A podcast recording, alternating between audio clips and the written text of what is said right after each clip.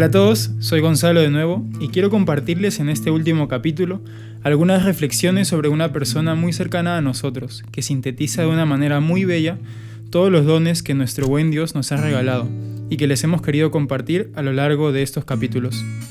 Esa persona es María, la Madre de Jesús y Madre de todos nosotros. Es importante que recordemos que para aproximarnos a María también necesitamos esa mirada sacramental que nos permite acercarnos a la vida divina, a los dones de Dios, es decir, la capacidad de descubrir en una realidad otras realidades más profundas. Un primer detalle respecto a María es que el misterio central que fundamenta su persona y su relación con todos nosotros es el siguiente, la maternidad divina, su ser la madre de Jesús, Dios hecho hombre. A partir de ese misterio fundamental se desprenden todos los demás dones que Dios nos comunica a través de María. A partir de ello es que podemos afirmar realmente que todo en María remite a Cristo, y todo de María se entiende desde Cristo. Y es por ello que María también nos acompaña y nos da luces para poder acoger y vivir la vida divina de ser hijos de Dios.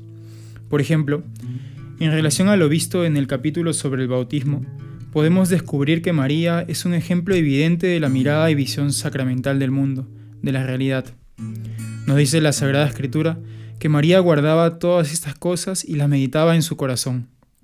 Y en esas dos acciones se trasluce esta actitud de María, pues guardar proviene del griego sinetereo, que significa conservar cuidadosamente, y meditar proviene de simbalousa, también vocablo griego, que significa mantener reunidos. Es decir, María conservaba cuidadosamente y reunidos en su corazón todos aquellos detalles de la vida que le hablaban de algo más profundo, de algo trascendente, y que quizás en el mismo momento ella no lograba captar plenamente. Actitud que también nosotros estamos invitados a tener para descubrir la presencia real del Padre, de su Hijo y del Espíritu en nuestras vidas.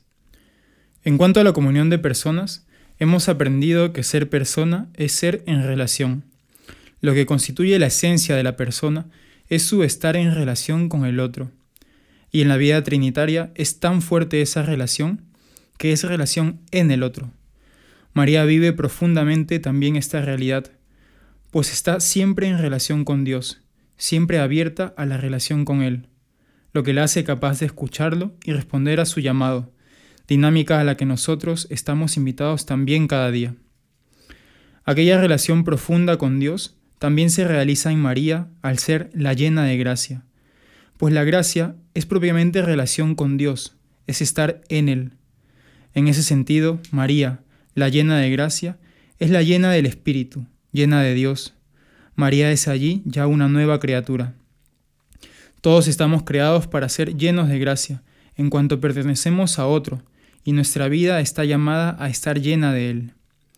La vida es un constante irse llenando, en el sentirse y experimentarse hijo. Cuando vemos a María, vemos aquello que estamos llamados a ser. María, al ser llena de gracia, significa que es una persona totalmente abierta a la comunión. La humanidad reconciliada de María abraza a toda la humanidad. Es fruto de esa comunión que María también vive la conformación con Cristo. María es la madre de Jesús, la primera apóstol en la visitación, pero ella también vivió el proceso de conformación con Cristo, en ese camino de ir descubriendo la voluntad de Dios, de aceptarla confiadamente en medio del gozo y también del dolor. Ella descubrió que la conformación con Jesús no es pasiva, sino activa, que implica su entrega y decisión, y descubrió con su vida también que la conformación con Cristo es pascual, que es muerte y vida, cruz y resurrección, que es el gozo del nacimiento como la compañía al lado de la cruz. Ella se dejó conformar y es por eso que la luz que nos irradia no es suya, no se basa en sus habilidades personales, sino que es la luz de su Hijo, la luz que recibió de Cristo al dejar que el Espíritu obre también en ella. Y es esa vida recibida en la conformación con Cristo la que María también custodia y conserva activamente, viviendo también el combate espiritual, viviéndolo en una perspectiva filial, es decir, con una profunda conciencia de ser hija y sierva de Dios. María se sabía unida a su Hijo, unida a Dios. Su combate espiritual pasó por esa profunda convicción que fundamentaba su confianza en la voluntad de Dios.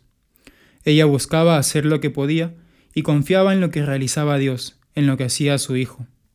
Tal dinámica de vida nos muestra en María también la vivencia de la existencia eucarística, aquella que es el ADN de la existencia cristiana. Pablo nos compartió en uno de los capítulos de este podcast que aquella existencia eucarística consiste, entre otras cosas, en acción de gracias, memoria y acción del Espíritu Santo, pudiendo aprender esta forma de existencia también de María, quien se entiende como bendecida por el Señor, agradeciéndole todas sus gracias en el Magnificat y siendo una mujer de profunda memoria, no solo de datos, sino de la acción de Dios en su vida, en la vida de su Hijo. Ella es el ejemplo de hacer memoria cristiana, viviendo con Cristo y guardando en nuestro corazón sus palabras, acciones, así no sean difíciles de comprender en el momento mismo, guardándolos esperando la luz del Espíritu y la acción de Dios en la historia. María hacía memoria. Por ejemplo, en la Anunciación hacía memoria de aquello en lo que ya consistía su relación con Dios. Cuando el niño se pierde, hace memoria de lo que se dijo del niño que concibiría, es decir, que el que ha de nacer será santo y será llamado Hijo de Dios. También en la cruz hace memoria de las palabras de su Hijo anunciando su pasión, y luego de su muerte hace memoria de las mismas palabras anunciando su triunfo sobre la muerte. María hace memoria de Jesús en su propio corazón y con ello orienta toda su vida. Finalmente, María nos ilumina a vivir la comunión siendo miembros de la Iglesia. Desde los inicios del cristianismo, todo en torno a María era entendido ante todo como eclesiología. La Iglesia es virgen y madre, así como María es virgen y madre. En el ejemplo y vida de María se abrazan los estados de vida. Ella estuvo casada, formó una familia con José y a la vez es modelo de consagración total a Dios. En ella la Iglesia encuentra disposiciones que ayudan a vivir toda la vida cristiana, tanto la vida conyugal y la vida célibe. La Iglesia es anticipada en María, y a la vez María es parte de la Iglesia. En la Sagrada Escritura, María no es una persona cerrada sobre sí misma, sino abierta a los demás. Es así que María, en relación a la Iglesia, lo que hace es congregar a sus hijos para poder llevarlos a su Hijo, Jesús. Dejémonos conducir de la mano de nuestra Madre a todos estos misterios del amor de Dios que hemos querido compartirles a lo largo de este podcast.